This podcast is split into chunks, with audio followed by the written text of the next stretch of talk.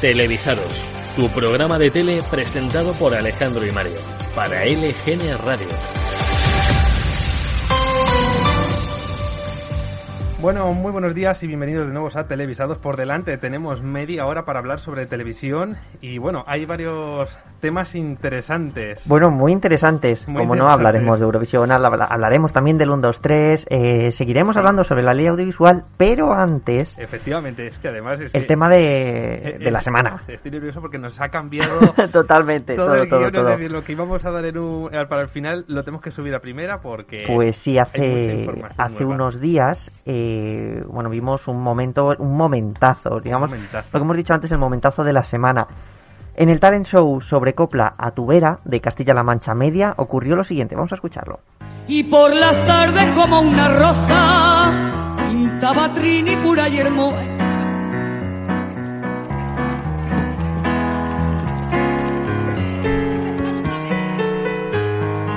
otra vez? Por favor. Que me las entera, que me las entera, que me las entera, que me las entera. Sí, repetirla, por favor, por favor. Por favor, repite. ¿La puedo repetir?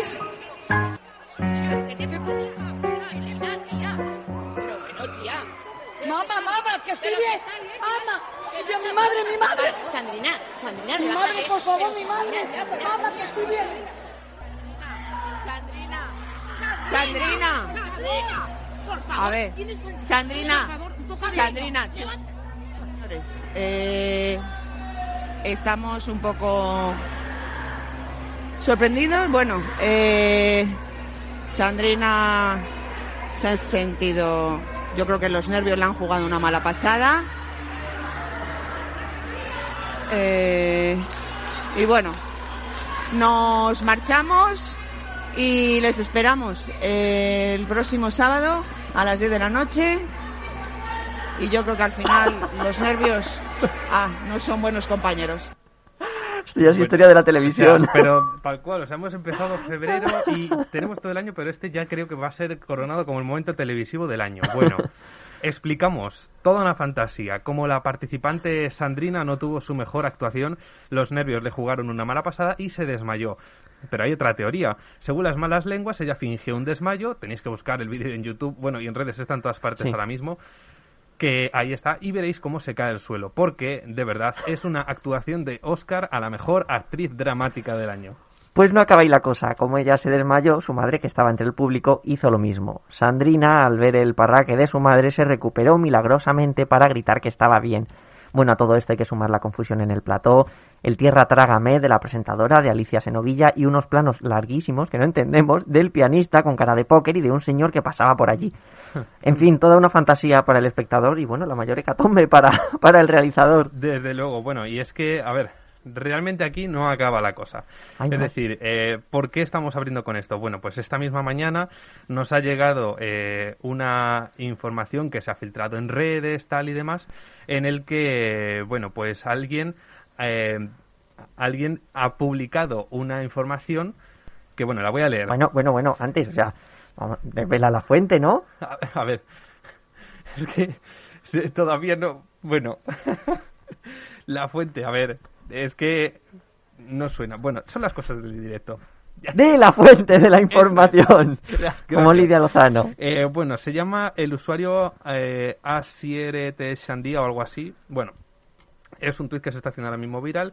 Y por lo que resumen, no voy a leerlo todo porque si nos quedamos sin, sin tiempo, básicamente que Sandrina en los vestuarios de- del programa iba como pollo sin cabeza, iba intentaba agredir a otra de las concursantes y también iba llevó su familia a, a la televisión, pero desde fuera para increpar y a amenazar al resto de concursantes que tuvieron que salir escoltados en un minibús hasta el hotel. Todo un espectáculo. Todo y esto un no se vio. O sea, no estos se son un montón de párrafos que lo he resumido aquí muy bien. Pero es que ahí no llega la cosa y es que televisados. Aquí tenemos hoy una exclusiva. Exclusiva. Puede ser la primera vez que tengamos una exclusiva. Sí, desde luego que sí. Bueno, eh, durante esta mañana he conseguido contactar con una persona que trabajó aquella noche en ese programa que ha vivido todo de primera mano, no puede entrar en directo porque está ahora mismo trabajando, pero sí nos ha contado eh, por escrito todo lo que ha vivido bueno, y las preguntas que nosotros le hemos hecho. Así que Exactamente, vamos bueno. a dramatizar el momento como se haría en una... en- en El una- señor de incógnito va a hacer de esa persona. Efectivamente. Lo primero, ¿cómo se vivió esto allí? Pues en control nos asustamos bastante, no dábamos crédito de lo que estaba pasando. El realizador no quiso sacar imagen de Sandrina en el suelo y los compañeros y Aliza Senovilla todos alrededor de ella en el suelo. Los operadores se cerraron cuando ya nos dimos cuenta del logore de la situación, pero como el audio no se cortaron, se escuchó todo y la gente se tuvo que imaginar un poco todo lo que estaba sucediendo. ¿Qué pasaba en control durante el momento y por qué no se fueron a publicidad? Tardaron en llevárselo, porque ahí nadie daba ninguna orden, ni dirección, ni producción, y el realizador tampoco sabía ni qué hacer, hasta que se oyó al eh, pedir a dirección que sacáramos a Alicia en plano. Pero Alicia ni se la veía porque estaba en el suelo junto a Sandrina y el resto de concursantes. Y yo creo que fue directamente Paino, el director, quien sacó a Alicia del jaleo y la puso frente a la cámara para poder despedirnos e irnos. ¿La madre cómo se encuentra? La madre se encuentra bien.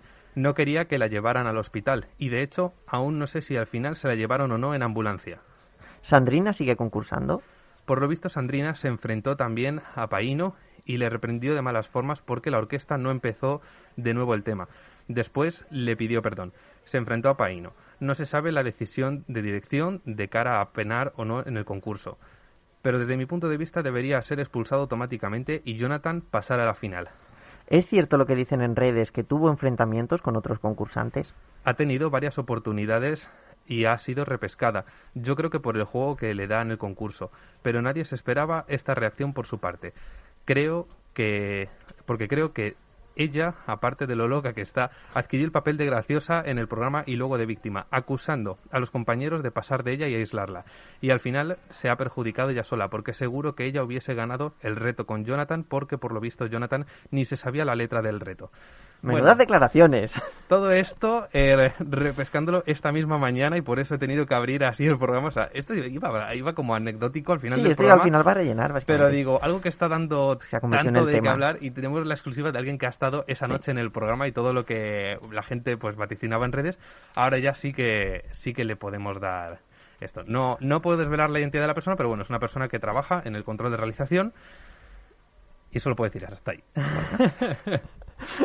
Así que ya después de esta exclusiva, por fin ya podemos seguir con el programa habitual. Televisión en estado puro. En fin, comenzamos el programa hablando de, como no, el Festival de Eurovisión. Vaya, qué raro. Bueno, esta vez seremos breves, ¿eh? no le vamos a dedicar todo el programa. Hemos tenido una semana intensa de preselecciones, entre las que ha habido cuatro finales. Las de Macedonia del Norte, Irlanda, Israel y la de la anfitriona del próximo festival, Italia. Con la última gala del histórico Festival de San Remo, donde han salido vencedores Mahmoud y Blanco con el tema Brividi. Recordemos que sería la segunda participación de Mahmoud en Eurovisión, ya que en 2019 quedó segundo en la edición celebrada en Tel Aviv con la canción Soldi. Escuchemos Brividi, el tema ganador del San Remo de este año.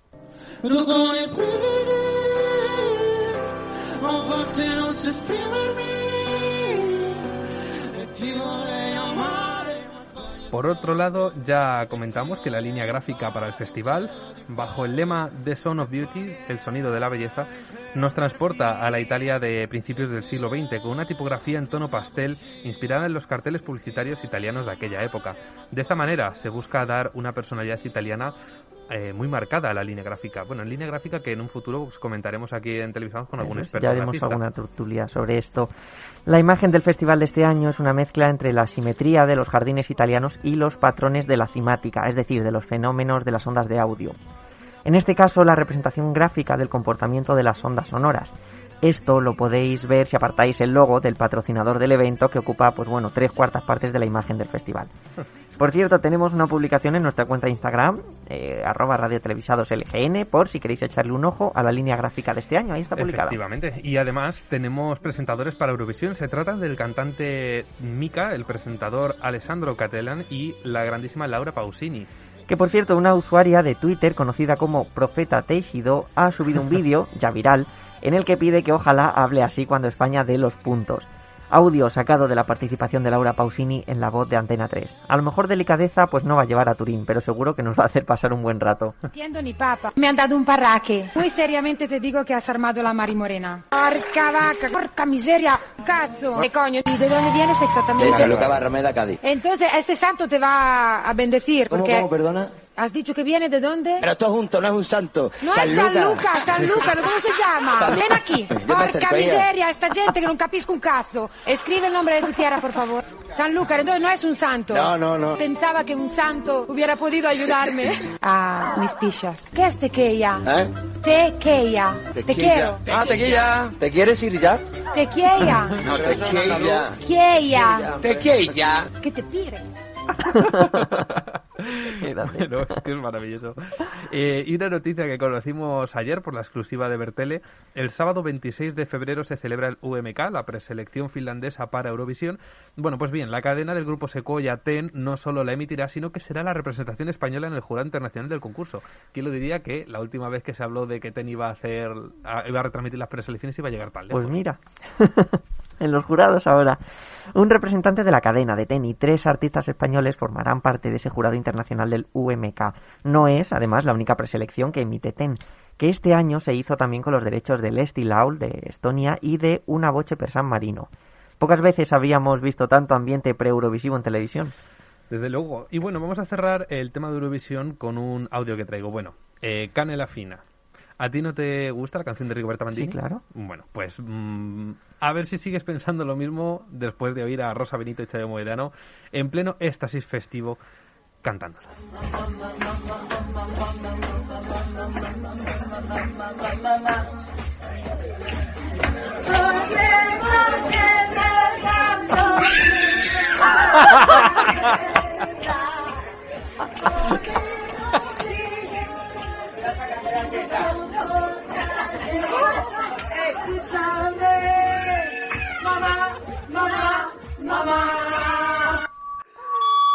Bueno, tengo que decir que es que Ha gritado hasta la máquina. El grito de la niña me identifica, qué maravilla. En fin, como dice el título de la canción. Ay, mamá. ¿Qué te he hecho yo para que me martirices así con esto? Ya ves, la, la- vida. En fin, vamos a cambiar de tema Eh, mejor. ¿Prefieres que te lo cante Sandrina? A lo mejor... No, no que me pega. bueno, si no se desmaya antes. Una cosita, por cierto, bueno, mm, publicidad. Ya tenemos nuestro propio canal en Spotify. Cierto, sí, es verdad. Si busquáis televisados en Spotify están ahí recopilados todos nuestros programas y los que seguirán a partir de ahora, por supuesto. Todo más conglomerado, ¿no? Que sea más fácil de encontrar, vaya, más fácil de seguir. bueno. Bueno, eh, eso. Solo hay que buscar televisados y aparece y ahí tenemos ya disponibles todos nuestros programas desde el inicio hasta el final. Así que animaos a seguirnos por allí. Sí, que es muy triste pedir, pero más triste es defraudar. Y si no, que se lo digan a Iñaki Urdangarín. ¿Lo de defraudar lo dices por unos temitas de Hacienda? No, bueno, lo digo porque ha defraudado a su suegra emérita por sus escarceos amorosos y bueno, eso es algo impropio de, de una familia real.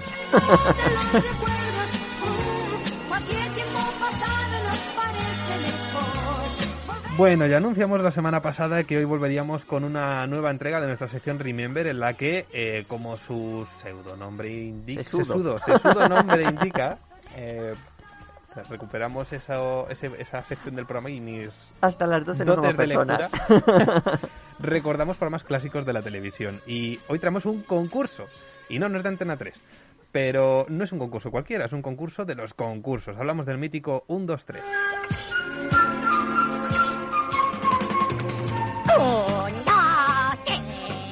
En la década de los años 70 los concursos no eran algo nuevo en televisión. En 1957 Televisión Española estrena Caras Nuevas, un formato en el que buscaban nuevos talentos para la recién estrenada tele. Después aparecieron otros como Un Millón para el Mejor, Adivine su vida o Cesta y Puntos, que mezclaba los típicos concursos de preguntas y respuestas con las reglas del baloncesto. Pero en 1972 llega el que hasta ahora es el concurso por excelencia de la televisión. Se le dio una vuelta a la idea de concurso televisivo para crear un formato novedoso. Y todo lo que era novedoso en la televisión española del tardofranquismo venía de la mano, como no, de Chicho Ibáñez Serrador. 1, 2, 3 se emitió por primera vez el 24 de abril de 1972, duró 10 temporadas, en total 411 episodios de los que se conservan completos en el archivo de Radio Televisión Española 183 emisiones. El 11 de junio de 2004 vimos por última vez este concurso y las emisiones no fueron regulares entre 1972 y 2004, sino que hubo algún parón entre temporada y temporada. En un principio el concurso se canceló en el 94, pero 10 años después volvió con una última temporada más. Para que nos pueda entrar en los minutos que vamos a dedicar hoy al 1, 2, 3, vamos a simplificar mucho la mecánica, la mecánica del concurso y bueno, y el concurso en general, porque son muchísimas cosas, pero que no, no da tiempo a todo. Lo primero, cuando Televisión Española le encarga a Chicho Ibáñez Serrador un nuevo concurso, este se da cuenta de que solo existen tres tipos de formato. Los de cultura general, los de habilidades físicas y los concursos de pruebas psicológicas. Entonces decide juntar esos tres formatos en uno solo y de ahí el nombre de este nuevo concurso, el 1, 2, 3. Y también de ahí la estructura del programa. Un concurso que se iba a jugar por parejas y que cada emisión se dedicaría a un tema en concreto, como el Renacimiento o las zarzuelas.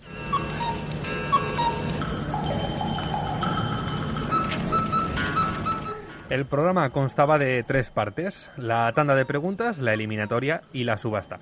Vamos a ver cada una de ellas. En la tanda de preguntas todas las parejas concursantes de, de, ese día jugaban por ver quién conseguía más dinero dependiendo del número de respuestas correctas. El presentador o presentadora hacía a cada pareja una pregunta y estos tenían que dar una serie de respuestas durante 45 segundos.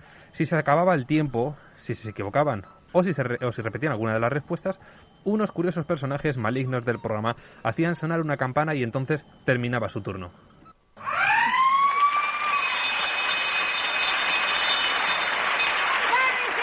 Usted ha metido la patra por repetir a Cleopatra.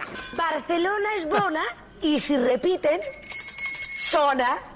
No pretendo ser un cardo, pero repitió Leopardo. Es un error y pico. Cuba no es del Pacífico. Maravilla las rimas, ¿eh? Me recuerda este programa a veces. Sí. El número de respuestas correctas se multiplicaba por una cantidad determinada de dinero en la primera pregunta. En las primeras tres temporadas eran 25 pesetas por respuesta correcta, pero a partir de la cuarta el sistema cambió y salía una cantidad aleatoria en la que llamaban la máquina de los cilindros. En total se hacían tres preguntas a cada pareja. En la segunda y tercera preguntas se multiplicaba cada respuesta por el total conseguido en la pregunta anterior. Quien ganara continuaba jugando la semana siguiente. Victoria, por favor. Han sido 12 respuestas acertadas, a 25 pesetas cada una, 300 pesetas. 300. La segunda fase del programa era la eliminatoria. Aquí participaban las dos parejas que menos dinero habían conseguido en la tanda de preguntas. Y aquí empezaba la parte más divertida del programa. Los concursantes eh, se tenían que enfrentar a pruebas físicas para pasar a la última fase del programa, la subasta. ¿Y qué tipo de pruebas? Bueno, pues por ejemplo tenían que bajar por un tobogán llevando una bandeja llena de vasos derramando lo menos posible. Quien obtuviera mayor cantidad de líquido al final de la prueba ganaba. Esto puede recordar a lo mejor un poco al Gran Prix. O también podría ser eh, ver quién aguantaba más tiempo sobre un toro mecánico. Esto ahora me he recordado a Drag Race. Inter- interpretar alguna escena dramática o qué pareja de concursantes metía el mayor número de personas dentro de un Seat Panda. Y aquí Y tenemos esto el que recuerda el que apostamos. La pareja de concursantes ganadora pasaba a la subasta, pero la que perdía tenía una última oportunidad de llevarse algún premio en lo que llamaban los juegos de consolación. Estos eran algo así como juegos de mesa con las mascotas del programa o con patrocinadores como protagonistas.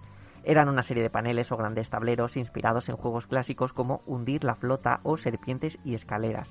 Como curiosidad, estos juegos de consolación eh, que iban apareciendo en el programa se adaptaban al formato de juego de mesa para después comercializarlo en jugueterías. Y vamos con la última fase del programa, la subasta. La pareja que había ganado la eliminatoria se enfrentaba al momento de mayor suspense o de mayor emoción del concurso. Aquí aparecían actuaciones musicales y cómicas después de las cuales las azafatas del programa y los humoristas o los humoristas dejaban un objeto que representaba un premio y una tarjeta que daba pistas de lo que podía ser el premio. Esto ocurría varias veces hasta que en la mesa del presentador había tres objetos. Los concursantes debían deshacerse de uno de ellos según lo que viniera en la tarjeta. Eso sí, las pistas solían ser muy engañosas. Esta mecánica se repetía hasta que habían pasado por el plató todos los premios de la noche. Es entonces cuando se iban deshaciendo de todos excepto de uno que sería el premio que se llevarían a casa. A medida que el presentador iba leyendo cada tarjeta se les ofrecía a los concursantes una cantidad de dinero por renunciar a ese premio. Y ahí tenían que elegir en función de si creían que les había tocado uno bueno o uno malo. Al final del programa se desvelaba qué les había tocado. Y bueno, esos premios podían ser coches, grandes viajes, cantidades de, de dinero o el clásico apartamento en la playa. Escuchemos el momento en el que se entregó el mayor premio visto en el programa. Y esto es lo que ustedes han ganado después de todo este maravilloso viaje por el Renacimiento. Decíamos que contaban las gentes del Renacimiento que si se recibía una invitación a una fiesta dada por la familia Porcia, era saludable llevarse un bocata y una cantimplora preparados en casa. Porque directamente del dormitorio de Lucrecia Borgia nos llega este frasco de veneno con un regalo realmente envenenado. Lisa, vacía y llanamente, ¡nuestra querida Ruperta!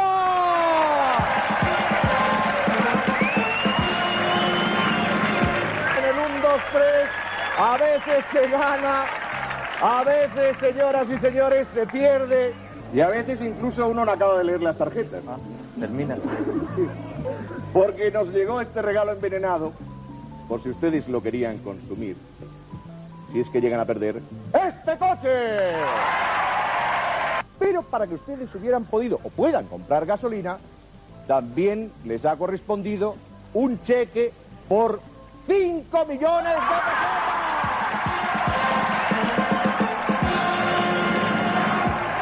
Claro que, señoras y señores, con un coche y 5 millones de pesetas se puede ir muchas, muchas veces y volver a un maravilloso apartamento en Javea. Ya tienen ustedes coche, tienen gasolina, han ido a su apartamento en Javea. Lo que pasa que a veces es aburrido ir siempre en coche a Javea.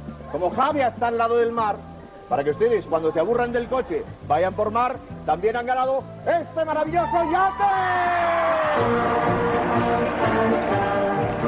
A ver en qué Madre programa mía. ves estos premios. O sea, que, que esto eran premios, ¿eh? Perdona que te diga, yo esto ya no lo veo en ningún sitio. Bueno, se nota que en este programa se metía mucho dinero. Pero no todos los premios eran buenos. No necesariamente baratos, pero sí muy absurdos. Y esto era lo más gracioso del programa. Una pareja de concursantes llegó a ganar dos millones y medio de cerillas. Otra se llevó un caballo. Bueno, un caballo tampoco, salvo que esté pocho o era de plástico, no lo sé. 430 kilos de arroz, 200 neumáticos pinchados, 100 armónicas o incluso un viaje de 15 días por la provincia de Madrid o incluso pasar toda una noche en el osario de la iglesia. Si, la, si el viaje por Madrid es para un madrileño, vamos, es- eh, vamos. no va más. Eh, qué mejor premio que pasar una bonita velada rodeados de miles de huesos de cadáveres, ¿verdad? Seguro que en el batisterio romano nada alguno. mejor. Pero sin duda el premio que más gracia nos ha hecho fue el de la pareja de concursantes que ganó nada menos que un particular despertador. Así es, el presentador leyó el final de la tarjeta desvelando el premio. La tarjeta acababa así, y leo textualmente. Un caballero se presentará en su domicilio a la hora que ustedes le indiquen y les tocará Diana. Así que durante todo un mes, un trompetista de la banda municipal de Málaga acudía al domicilio de los concursantes a las 8 de la mañana para despertarles. Bueno, una curiosidad, al final el trompetista y la concursante acabaron haciéndose amigos. Estas 10 sotanas. Mire qué bonita. 33 botones, 330 botones. Además, tiene que un hermano seminarista o algo, o alguien que quiera. Los que pertenecen a la tercera edad no tienen por qué renunciar a ser felices, como ustedes podrían haber comprobado viviendo durante siete días en el centro geriátrico Los Nogales. Los premios malos eran muy Qué buenos. pero, también. o sea, se han, se han hecho amigos el trompetista y la otra. Es decir, Sí, sí, él sí. era trompetista, pero ella le tocaba la trompeta. Vale, bueno. Continuemos. Continuemos. Eh, es que parece unos... Me ha venido una, una escena de Aquí ni quien viva cuando viene la tuna y les tiran macetas. Porque claro, el resto de vecinos también disfruta del premio, eh, también hay que decirlo. Bueno, eh, hay que decir que pudiendo ganar dos millones y medio de cerillas, ¿quién iba a querer eh, llevarse el premio de los 300.000 euros de la casa de Gran Hermano? 300. 300.000 euros. Sí, es que ha ido subiendo con el tiempo, ¿no? Como, Madre mía. como el IRPF. Qué fantasía de premios. Bueno, no sé si los concursantes pensarían lo mismo, pero en casa se tendrían que divertir muchísimo. Sí, eso es verdad. Como hemos visto, el humor era uno de los puntos fuertes del 1, 2, 3. En el plató del programa actuaron Juan Tamariz, Martes y Trece, Mari Carmen y sus muñecos, Bigote Arrocet, Arevalo, Pajares, Esteso, La Trinca, Pepe Villuela, en fin, un sinfín de nombres con los que nos podíamos reír y también con Ángel Barro. Y si hablamos del 1, 2, 3, hay que hablar de, su, de sus míticas azafatas y sus más míticas aún, enormes gafas redondas. Asistían al presentador, daban paso a los concursantes y multiplicaban por dinero las respuestas correctas. Aquí empezó la carrera artística de gente como Victoria Abril, Silvia Marsó, Lidia Bosch, eh, Paula Vázquez o incluso Nina, que a partir de aquí bueno, pues comenzó a dedicarse a la canción y llegó a representar a España en el Festival de Eurovisión. Si nos habla de Eurovisión aquí otra vez, reventamos. Es que es, es la palabra mágica. Otro nombre conocido, el actor Manuel Bandera, comenzó tambi- también aquí como bailarín. Este concurso tuvo a lo largo de sus 10 temporadas seis presentadores que fueron, por este orden, Kiko Ledgar, Mayra Gómez Kemp, Jordi Estadella, Miriam Díaz Aroca, José María Bax y Luis La Rodera.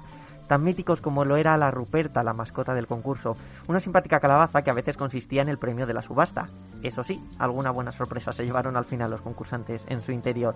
Por cierto, a Mayra Gómez Kemp la empezaron a llamar la Casio a raíz de este programa en referencia a las calculadoras. Es que ella hacía mucho casio al presentador. Chicho Ibáñez Serrador dio una vez más con la clave del éxito televisivo con este concurso. Un formato mítico, muy recordado. Uno de los grandes formatos históricos de televisión española y que se exportó a otros países europeos. Mucho humor, mucha música y mucha intriga. Estas eran las bases de este programa que no era más que entretenimiento familiar puro y duro. Que por cierto, la versión inglesa, los ingleses van al revés de todo, no se llamaba 1, 2, 3, sino 3, 2, 1. Vaya, hay que dar el... más y seguro que algunos de los premios eran 100 bolsitas de té. Este concurso se llegó a grabar en tres estudios diferentes a lo largo de sus 10 temporadas. En Prado del Rey, de Televisión Española, en las temporadas 1 y 6. Entre las temporadas 2 y 5 se rodó en los históricos Estudios Roma, en Fuencarral, una pequeña parte de lo que hoy es la sede de Mediaset. Y de las temporadas 7 a la 10 se hizo en los ya desaparecidos Estudios Buñuel, que en paz descansen. Ay, minuto de silencio. Los estudios que tú querías. Efectivamente. Existían también lo que se conocía como la parte negativa del programa, es decir, personajes cuya labor era hacer que los concursantes se fueran con la menor cantidad posible de dinero a su casa. Lo que en televisión se conoce como la gente de producción. ¡Eh, eh, eh, No he dicho ninguna mentira. eh! ¿Qué? ¡Uh! Relax. Volviendo al tema, estos personajes negativos me van a matar de aquí. Eran los que, por ejemplo, interrumpían a los concursantes cuando no respondían correctamente a alguna de las preguntas. Estos personajes que, además de indicar las respuestas incorrectas, también se indignaban cuando los concursantes ganaban o criticaban el vestuario también de las azafatas, representaban los valores más tradicionales. Eran las tacañonas, las derrochonas, los bomberos o Don Cicuta, este último, que aparecía en la primera etapa del programa, era una crítica velada a las ideas conservadoras y reaccionarias del franquismo y logró burlar a la censura en aquellos años de los que en aquellos años de los 70 aún existía en televisión española. Un 2-3 fue un concurso producido por Prointel para Televisión Española y forma parte de la historia televisiva de este país, eh, con unos elementos y unas frases que han quedado en el imaginario colectivo. Y para terminar, una divertida anécdota, la que en una entrevista en TVE contó Mayra Gómez Kemp sobre el momento en el que se enteró de que había sido elegida para presentar el programa. Yo estaba en la peluquería, me estaban lavando la cabeza, me dicen, te llama la mujer de Chicho, me ponen una toalla, voy, digo, ¿qué pasa, Diana? dice, no, espera, que Chicho quiere hablar contigo. Y dice, no le voy a dar vueltas, nena, ¿te gustaría presentar el 1, 2, 3? Y claro, yo me quedo y digo, ay, Chicho, eran las 3 de la tarde, borracho a estas horas. Y decimos que para otro día.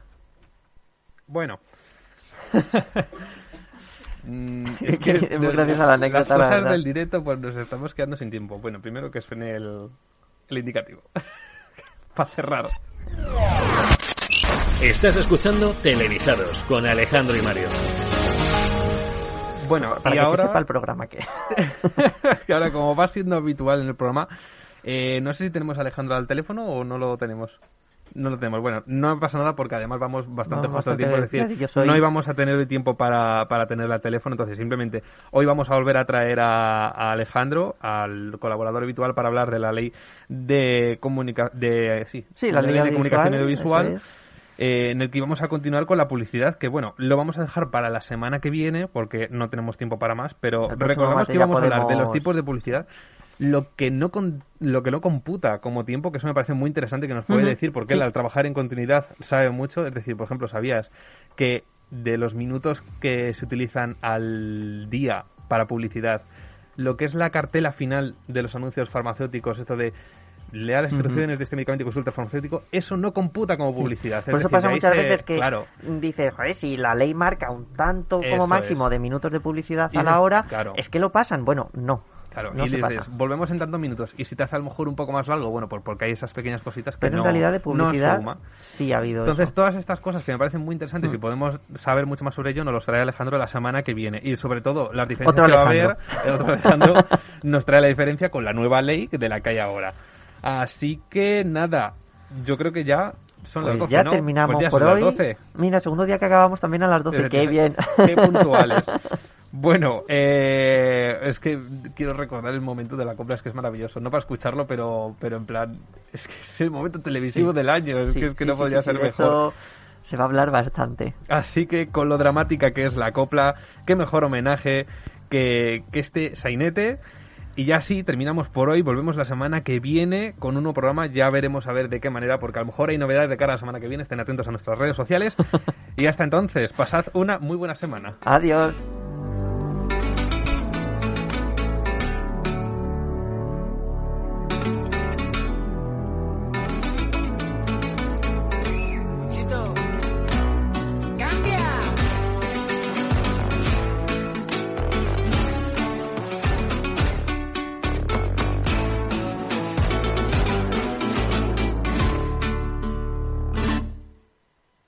Crecí pensando que solo el billete me daría mi respeto.